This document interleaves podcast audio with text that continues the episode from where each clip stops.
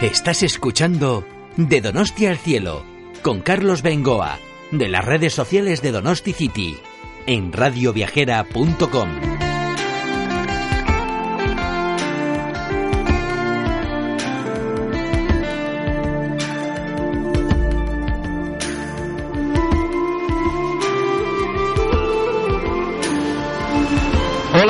amigos de Radio Viajera, amigos de Donosti City? El saludo, un podcast más desde Donosti San Sebastián, el programa de las redes sociales de Donosti City que os saluda un podcast más desde la desembocadura del río Urumea.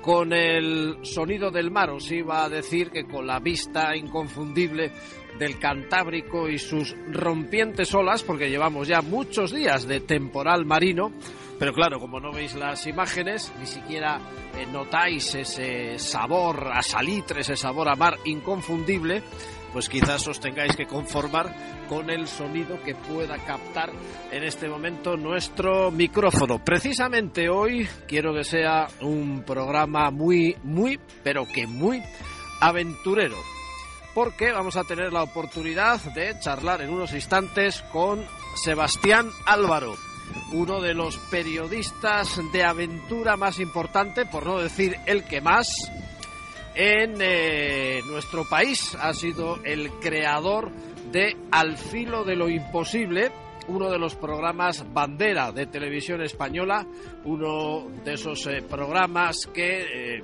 los eh, aficionados a la, las aventuras, a los viajes, a la naturaleza, no nos queríamos perder bajo ningún concepto. Ha realizado este hombre, entre otras muchas cosas, eh, más de 230 expediciones, todas ellas complicadísimas, a los dos polos, a la cordillera del Himalaya, y además por lo que nos va a contar, ahora le vais a poder escuchar, va a realizar eh, su próxima experiencia, su próxima aventura, todo ello para contárnoslo luego en extraordinarios documentales, a realizar la ruta de Juan Sebastián Elcano. Y precisamente de Elcano hablaremos también con el director del Museo Naval de San Sebastián, que es un hombre que conoce perfectísimamente la historia de Juan Sebastián Elcano, que está ya eh, cumpliendo su efeméride 500, eh, ya hace 500 años que partió de Sanlúcar de Barrameda y eh, tendría que ser dentro de tres, cuando termina la aventura, cuando termina la expedición, el regreso de nuevo a buen puerto, regreso que realizó de aquella manera pero que sin duda alguna ha sido uno de los grandes hitos en la historia de la humanidad. Bueno, pues enseguida vais a escuchar a Sebastián Álvaro y con posterioridad a Xavier Alberdi, porque hoy vivimos un podcast muy de aventuras, las aventuras de Al filo de lo imposible y las aventuras de Juan Sebastián Elcano. Espero que sea de vuestro agrado este podcast y precisamente ahora se han calmado un poquito las olas aquí en la desembocadura del río, pero puede que las hayamos tenido cuando menos en su sonido en la compañía de los micrófonos de Radio Diario. Desde San Sebastián un saludo a todos.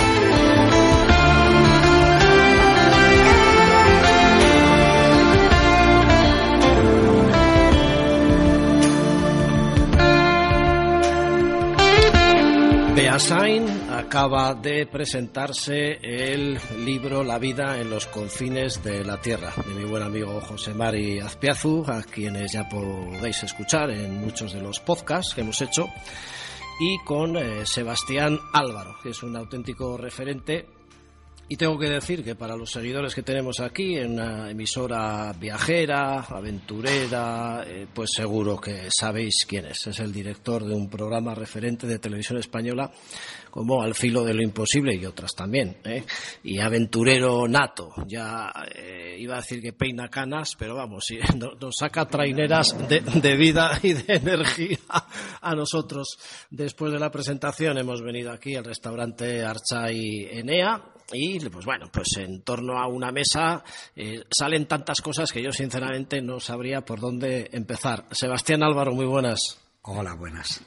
Bueno, tengo que reconocer, y no es por hacer peloteo, eh, yo que he retransmitido partidos de fútbol, he entrevistado a miles, cientos de, jugadores de fútbol, ciclistas, eh, muchas veces he dicho lo mismo, y esto lo he contado en mis programas de radio, y en el blog que tengo eh, mis entrevistas ideales, a mí que me gusta la naturaleza, las aventuras, pues sería, por ejemplo, entrevistarle a Durre Pasaban mientras subimos el Chindoki, que lo he hecho muchas veces, pero sin ella. Y una de mis pasiones era estar contigo, pues como hemos estado ahora. Fíjate lo que son las cosas. Por lo tanto, tengo que decir que es un placer para mí eh, hacerte 800 preguntas.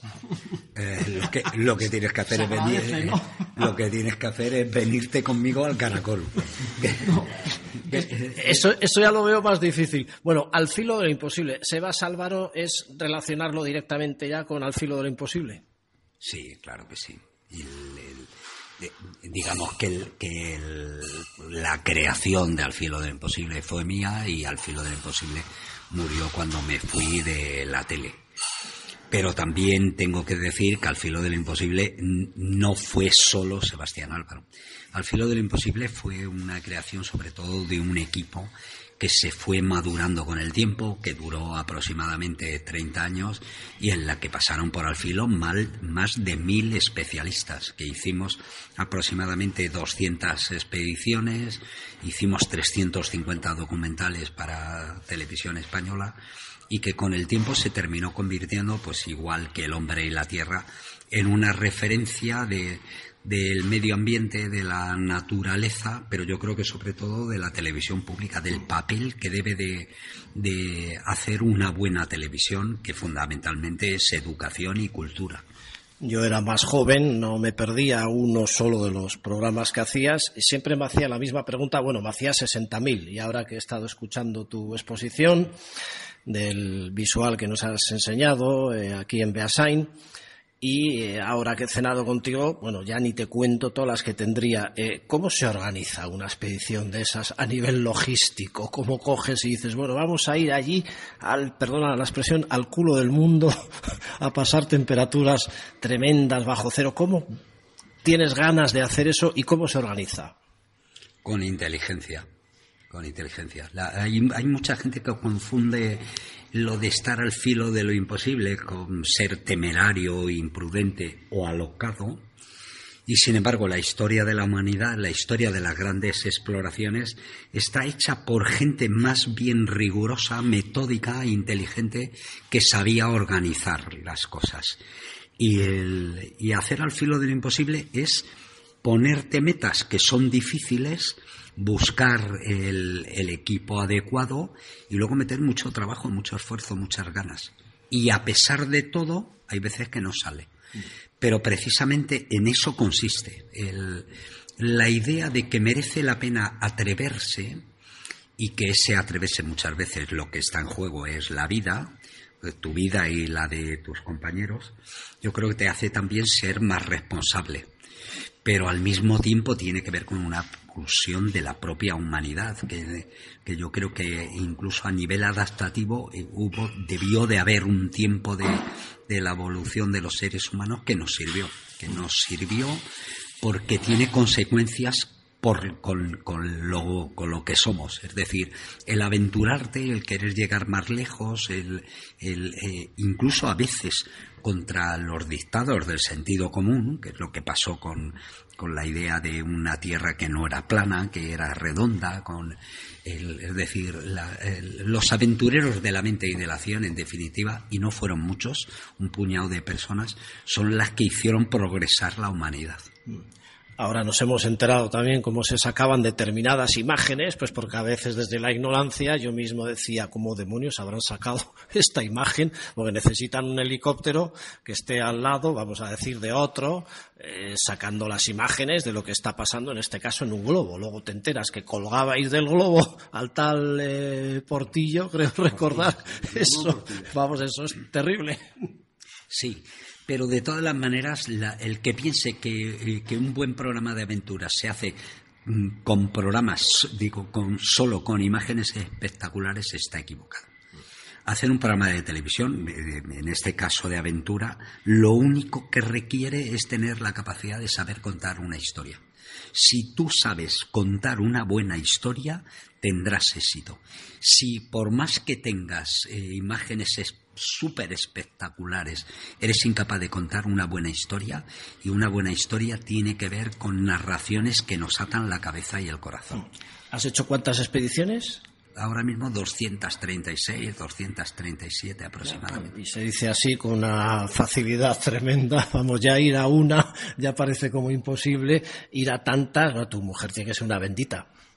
No, mi mujer hace lo del chiste de, la mujer del marino, ¿no? Le pregunta eh, una vecina, dice, ¿tu marido cuándo está, cuánto tiempo está fuera de casa? Dice, 11 meses. Dice, eso debe de ser muy duro. Dice, no creas, un mes se pasa muy rápido.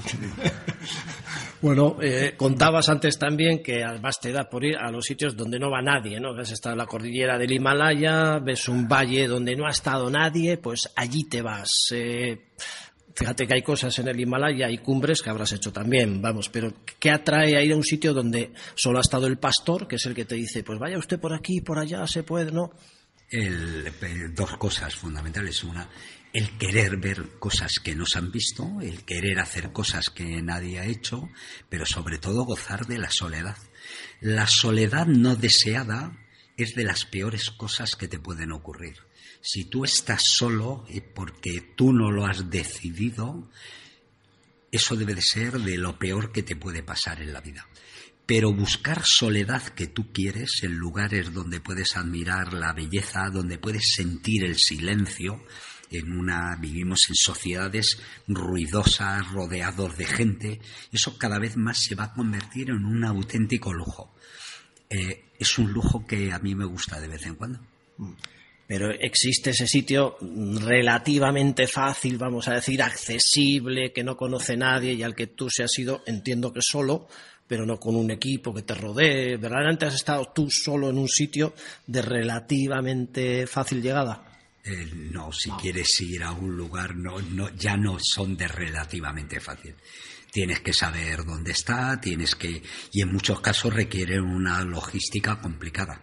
Es decir, por ejemplo, te tienes que meter en una valle que no ha entrado nadie, que unos porteadores te llevan dos o tres o cuatro días caminando, que haces un campo base, que ahí dejas a los porteadores, que con unos compañeros te adentras dos días más y que luego con otro compañero te pones a subir a un monte y de repente llegas a una montaña que no ha ascendido nadie y tú estás solo en ese momento. Sí.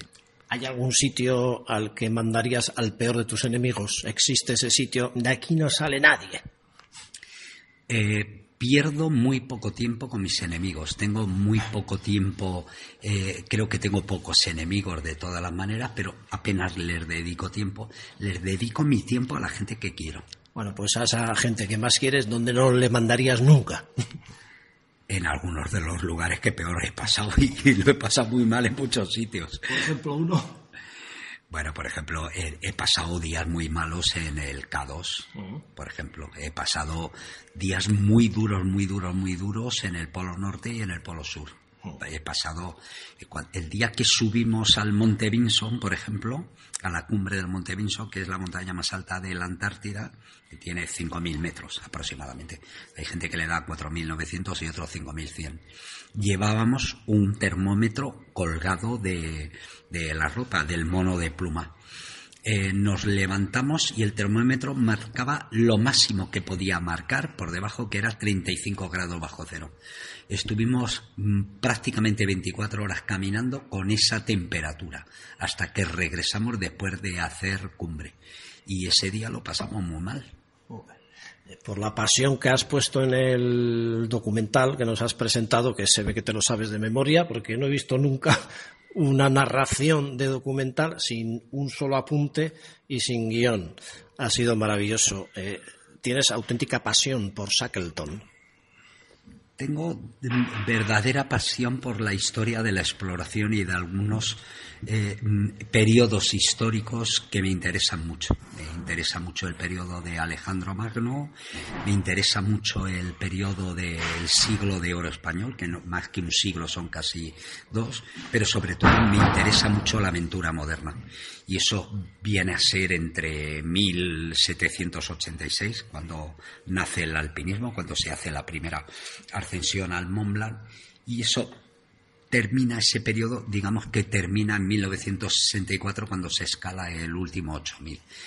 Ese tiempo me parece que es heroico, cuando tenemos herramientas, pero ya no tenemos la sofisticación que tenemos hoy en día, es decir, cuando hay un apartado que depende mucho de la voluntad, del esfuerzo de la gente, ¿no? Y luego me parece que son auténticos héroes en muchos aspectos. Es, un, es una parte del mundo que se ha acabado y que no va a volver. Y yo hemos tenido, mis compañeros y yo, hemos tenido la inmensa fortuna de nacer en un tiempo donde todavía era posible la aventura yo he llegado a hacer expediciones con mapas donde todavía se podía leer espacio en blanco, sin rellenar. Mi hijo y mis nietos ya no van a vivir ese tipo de aventuras. Eh, aquí hablamos mucho últimamente de otro aventurero que dio la vuelta al mundo, Juan Sebastián Elcano, eh, de un tiempo a esta parte que igual se le está dando más importancia, de cierto silencio que ha habido al respecto. Eh, ¿También te gusta esa historia, esa aventura o no le das tanta importancia? La voy a recrear Ah, sí, ah, mira, eh, salta la noticia, que solemos decir, o cómo va esto. No, en, marzo la Comisión Nacional del Quinto Centenario de, la, de la Vuelta al Mundo de Magallanes Alcano me aprobó un proyecto que se llama En las últimas fronteras del planeta, que voy a reconstruir la navegación de Magallanes Elcano, la de Pedro Sarmiento de Gamboa y la de Juan Ladrillero, en un apartado geográfico que es el, Patagonia eh, y, Tierra de Fuego. Eh, vamos a hacer un programa así, varios documentales, ocho o diez documentales, que, que, van a tener como objetivo contar una historia, que me parece que es la gran... cómo el mundo cambia por los grandes navegantes del siglo XVI en esa zona del planeta. Porque en realidad el mundo era conocido desde los portugueses ya habían llegado a las islas de la especiaria, por un lado, y por otro lado los españoles habían llegado a la costa oriental de América. Así que la clave era la navegación del sur de América. Y eso lo va a hacer una gente que en contra de nuestra idea actual, eh, que eran, porque eran rudos, eran ignorantes, esa gente, sin embargo, tenían la mayor tecnología de su tiempo. Eran los mejores navegantes y luego además tenía la gente, sin, lugar a dudas, más dispuesta a esforzarse y sacrificarse que había. Y por eso lo lograron, sin más. Bueno, hoy en día ya con los teléfonos móviles, los WhatsApps, ya entendemos que no hay tanto problema de, que se pueda perder uno, ¿no? La, gran diferencia con aquellas eh, locuras de hacer ese tipo de expediciones, la de Shackleton, la del Cano, eh, bueno, cualquier otra. En fin, ¿cómo conociste a José María Azpiazu? Que también me pica la curiosidad. Él ya me dijo en su día cómo te conoció a ti. Eh, bueno, yo le conocía por el libro. A mí siempre me pareció que el, libro que escribió de alpinismo español en el mundo, el primer tomo, que el segundo tendría, ayer le reprocharon que todavía no lo ha hecho, a ver si se pone a trabajar en vez de mandarme a trabajar a mí, eh, le conocía de allí. Y luego eh, estuve en Azpeitia porque tenemos un amigo común que es Josu Berece Artúa, ah. que fue a presentar un libro, estuvo y, a, a, partir de ahí nos conocimos. Luego tiene la virtud de él no trabajar, pero hacer trabajar al resto de la gente que está con él. Y eso parece que no, pero no deja de ser una cualidad. Oye, oye, oye, José María Azpiazu. Eh, epa, perdona. alguien tenía que cargarse una botella, pero que estaba vacía. José Mari, la vida a los confines de eh, la Tierra. Cuéntanos, así un poco por encima, ¿qué pretendes con este libro? ¿Qué pretendéis? Bueno, en primer lugar, eh, yo me he dedicado a Vamos, ya vemos que trabajas poco, pero dices. Pues trabajo poquísimo, joder. Yo soy, yo soy el patrón y este señor es el marinero, ¿sabes? El proletario, el puñetero de él. Y bueno, nos repartimos las tareas. Eh, no vamos a hablar de porcentajes de reparto, ¿no? No, pero vamos, nos, nos, repartimos las tareas. Yo creo que un por,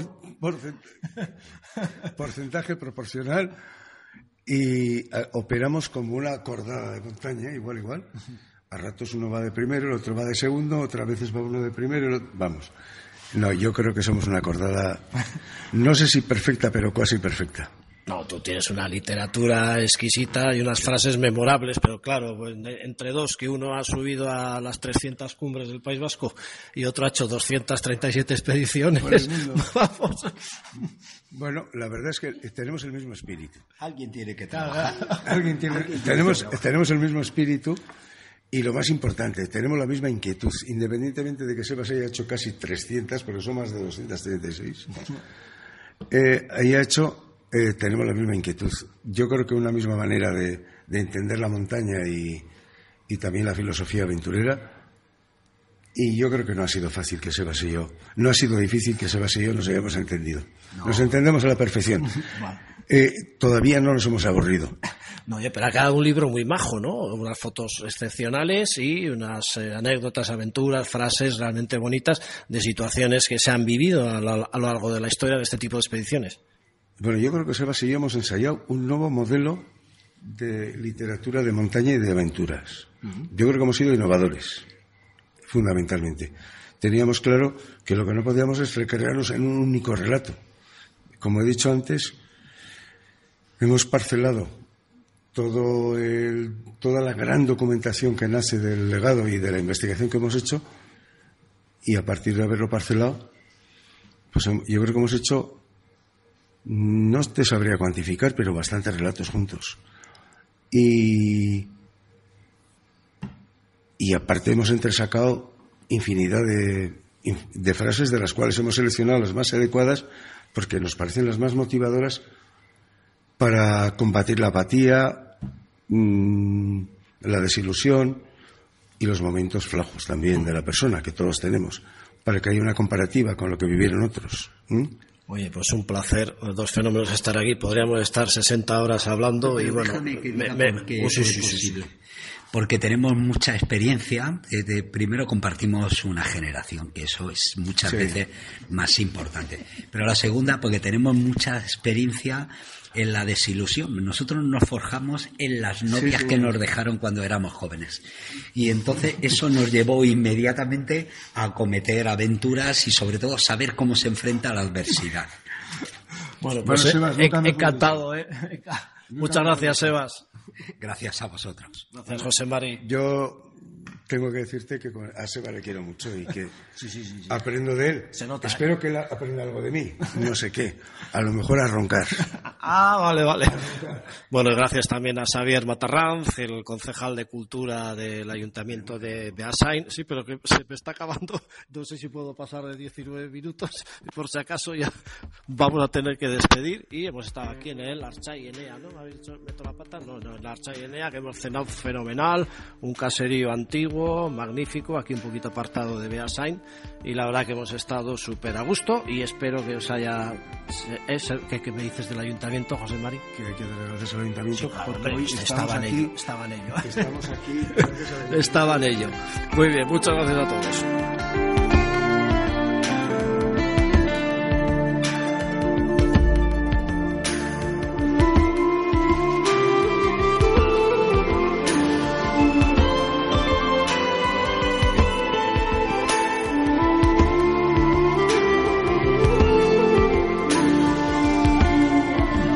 Bueno, esto en cuanto a la película de animación, que no deja de ser una cosita pues más de cara al público infantil, para que empiecen, empiecen digo, ¿eh? a entender quién fue Juan Sebastián Elcano y eh, semejante aventura que hoy en día no sé con qué sería comparable. Pero ahora estoy en el Museo Naval de San Sebastián. Por cierto, renovado, precioso. ¿eh? Quienes no lo conozcáis, porque nos estéis escuchando a través de Internet y tengáis idea de venir a visitar San Sebastián, pues deciros que está en el coquetísimo puerto en ese paseo que muchos de vosotros habréis dado hasta el Aquarium, subido las escaleras para entrar en el paseo nuevo, o si venís del lado contrario, de la zona de la escultura de Oteiza, pues tendríais que bajar las escaleras, dejar el Aquarium a la derecha y seguir en el paseo del puerto, pues nada, justito enseguida a la izquierda veréis un edificio blanco que está totalmente renovado y que por dentro es una pasada.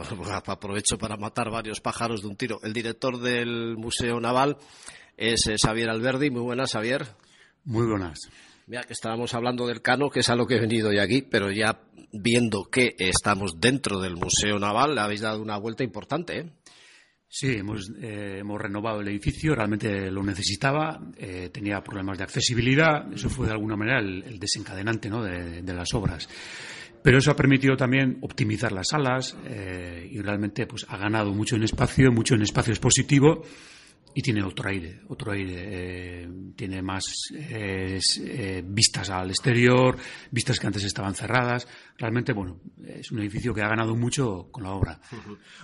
Igual el podcast se escucha dentro de un año o se escucha en invierno, pero ahora mismo, en el momento de, hacer la, grabación, estamos en la parte más alta del edificio con estas vistas a la Bahía de la Concha que, bueno, para los visitantes y para quienes nos escuchen desde fuera, pues sería volver a repetir lo mismo, pero es que fíjate que ha salido día limpio y qué vistas tenéis aquí, ¿eh?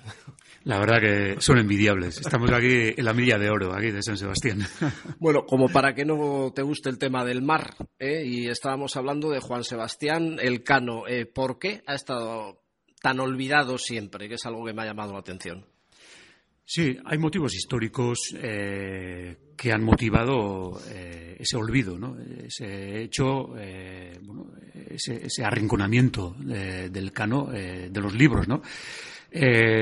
bueno, por una parte, eh, Pigafetta, que es eh, quien va a publicar la primera descripción de, la Vuelta al Mundo. Sí, digamos un poco el periodista que llevó la expedición, ¿no? Eso es, sí. Hay, varios relatos del viaje, pero de esos relatos el único que se publicó en el siglo XVI, nada más llegar eh, de dar la Vuelta al Mundo, va a ser la versión de, de Pigafetta. Una versión muy tergiversada, no por el propio Pigafetta, sino por por motivos políticos, geopolíticos de la época, porque ese texto, ese texto de Pigafetta anduvo eh, en manos del rey de Francia, en manos del Papa, estuvo en, varias cancillerías europeas y realmente al final lo que llegó a la imprenta no sabemos si es la versión propia del, propio Pigafetta o es una, eh, adecuación eh, con intereses políticos. La realidad es que en esa, en esa versión, esa versión que se publicó, no se menciona el cano. Pigafetta no hace ninguna mención al Cano, eh, con lo cual eh, la versión que Europa, la Europa del Renacimiento, la Europa que acaba de, inventar la imprenta, eh, que acaba de inventar el principal medio de, de difusión de ideas y de conocimiento que estuvo en vigor hasta que bueno, los aparatos electromagnéticos ya en el siglo XX de alguna manera ocuparán esa primacía. Estamos hablando de eso, ¿no? Estamos hablando de un momento en el que se ha inventado el Internet del siglo XVI, que es la imprenta, y en, esa, en ese medio no se hace mención al cano. Esa va a ser la, primera causa. Luego hay otras causas posteriores. En el siglo XIX eh, la, historiografía que se va a construir, las historiografías que se van a construir en toda Europa, pero las que se va a construir en, España son historiografías que de alguna manera ensalzan las glorias nacionales de, cada país. En esas glorias nacionales, por motivos que no vamos a empezar ahora, bueno, ensalzan eh, como un héroe eh, de primer orden a, Magallanes y hay otros personajes que van a quedar en un segundo plano y es lo que le va a ocurrir a, a Elcano. Eh, pero me llama la atención que incluso aquí, entre nosotros, era un marino de Guetaria y mm, no me ha terminado de dar la impresión de que en la propia provincia de Guipúzcoa, en la propia Guetaria, aquí en San Sebastián, en el País Vasco, mm, terminara de ensalzarse la, figura. Ya no voy al hecho de que a mí me daba mucha pena ver en la propia Guetaria la placa en la que se recogen los nombres de todos los que completaron la hazaña, que estaba borrosa, con musgo, no se leía un nombre completo ni a tiros. Vamos, para hacer un reportaje tuve que mirar yo ahí por Google el nombre de todos, que si uno de Huelva, otro de Grecia, etcétera, etcétera. Ahora ya sí está limpita con motivo del, 500 aniversario, pero me ha quedado siempre la impresión de que seguía siendo un desconocido incluso aquí. Sí, eh, y los motivos son eh, los que te he comentado.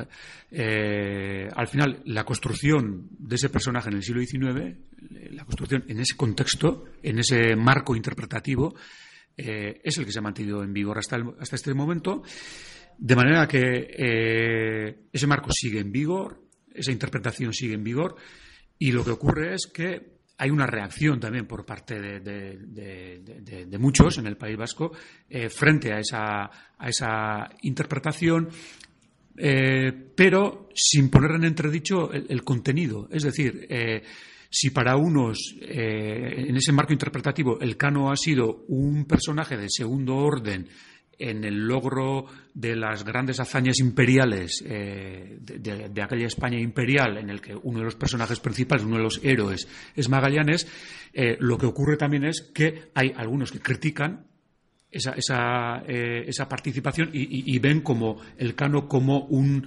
mercenario al servicio de, los excesos y tal de la expansión imperial. Pero nadie se pone a pensar que quizá lo, que está equivocado es el marco interpretativo, que quizá lo que tenemos que construir son nuevos marcos de interpretación de, nuestro pasado. Y ese es el problema.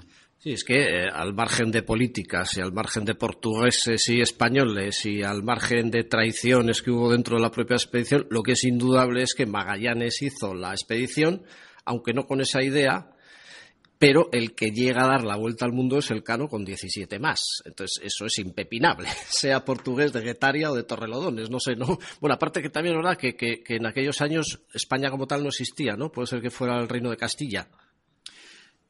A ver, España como tal, España existía como un concepto geográfico y va a empezar a existir como un concepto político, pero no como un Estado, como podemos entender hoy en día, mm. sino como una construcción eh, eh, que integra a varios reinos y efectivamente Castilla va a ser el reino que va a financiar, el reino que va a protagonizar toda la expansión eh, marítima en América y también la, expansión oceánica.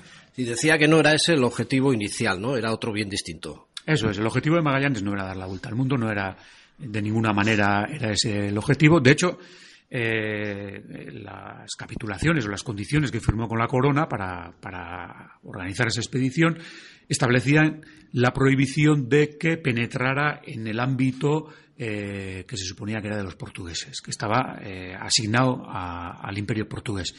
Con lo cual, si hay que darle la vuelta al mundo, vamos, es impepinable que haya que entrar en la demarcación portuguesa.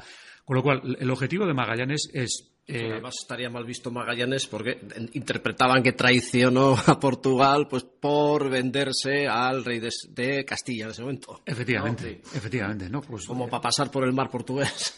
imagínate si le apresan, ¿no? si le apresan sus propios conciudadanos, pues lo que va a ocurrir, ¿no?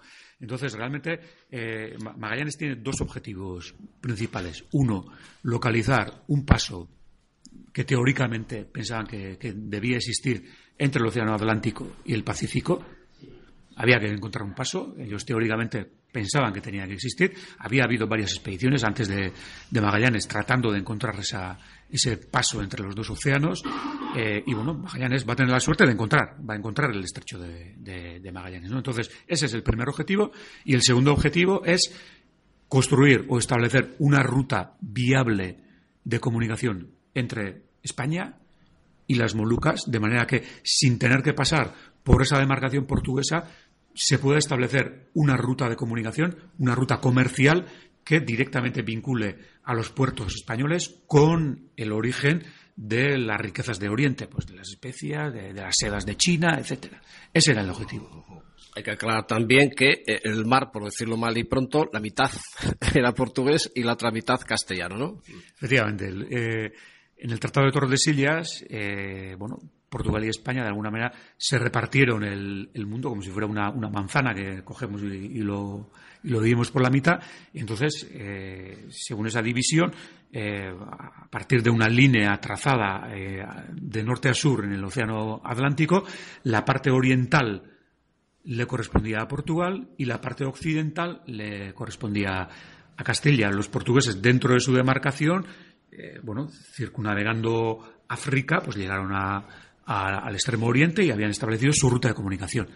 Castilla tenía que hacer lo mismo, pero tenía que hacer por occidente. Pero en occidente tenían un gran continente de norte a sur, que era América.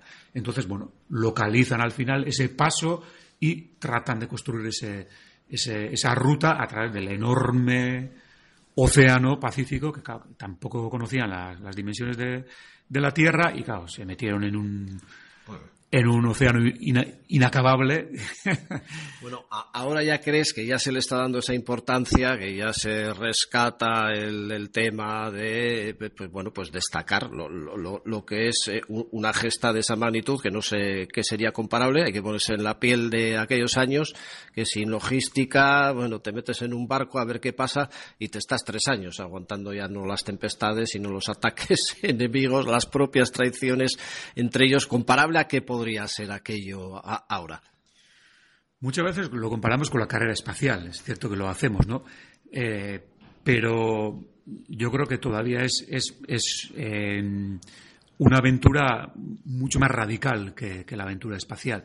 Porque la aventura espacial es cierto que, bueno, pues, están en el espacio y están en, una zona que, bueno, que si hay un problema, pues lo tiene que solucionar ellos. O sea, nadie puede ir de la Tierra a solucionarles el problema. Eh, en ese sentido sí es comparable eh, la carrera espacial con, estas expediciones.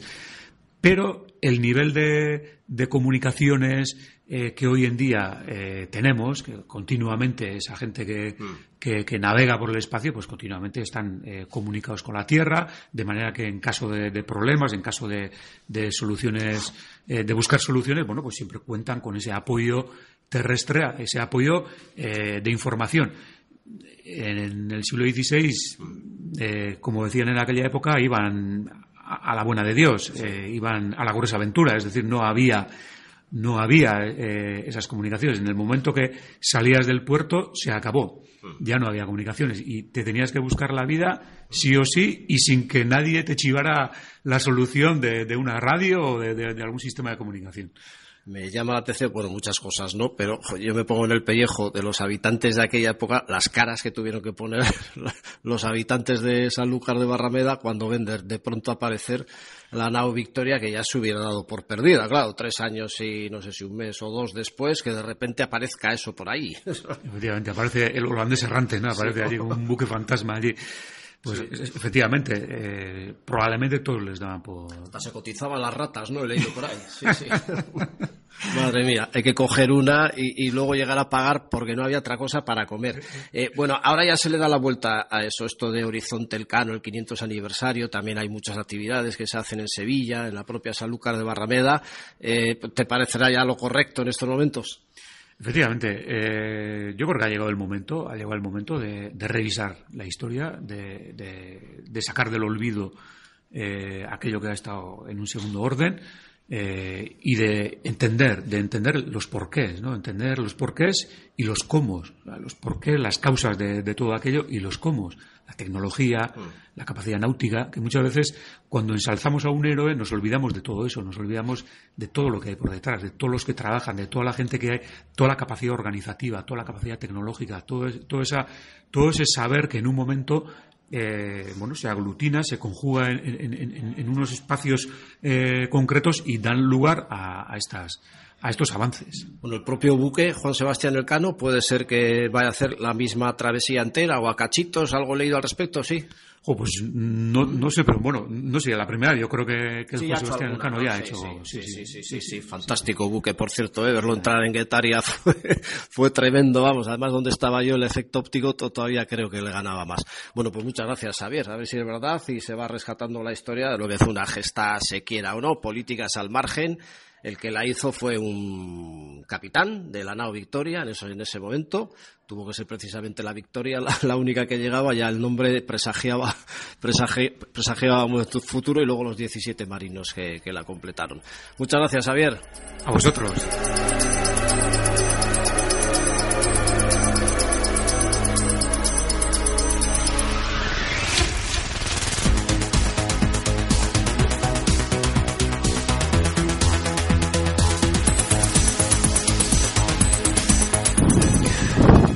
Amigos, pues ya veis que hoy hemos tenido un día muy de aventuras. Primero, esas experiencias, esas vivencias, yo creo que ha sido importante gozar de esa entrevista con Sebastián Álvaro, director y creador de Al filo de lo imposible, y después de conocer tantísimos detalles de las aventuras de Juan Sebastián Elcano. Estas cosas os contamos de San Sebastián los amigos de las redes sociales de Donosti City. Podéis seguir, como siempre os decimos, nuestro blog en donosticity.org, un blog que tiene entre las 15.000 y 18.000 visitas mensuales, que yo creo que no está nada mal, con muchas propuestas, excursiones, planes, reportajes, actualidad todo esto os intentamos trasladar desde San Sebastián. Estamos en todas las redes sociales y muy contentos en los últimos tiempos porque hemos publicado un libro 20 rutas fascinantes por el País Vasco, 350 páginas a todo color y ahí tendréis muchas rutas, eh, rincones conocidos y desconocidos, esos lugares fantásticos donde ver extraordinarias puestas de sol. En nuestras redes tenéis cómo localizar, cómo comprar este libro que por 30 euros yo creo que es un precio muy pero que muy asequible y si no a través de internet lo podéis hacer en la página libros.cc. Esto es lo que os contamos, os intentamos contar cada semana en nuestros podcasts de Radio Viajera los programas de Donosti al cielo, el programa de las redes sociales de Donosti City. Un saludo desde Donosti San Sebastián, un saludo de Carlos Bengoa. ¡Agur!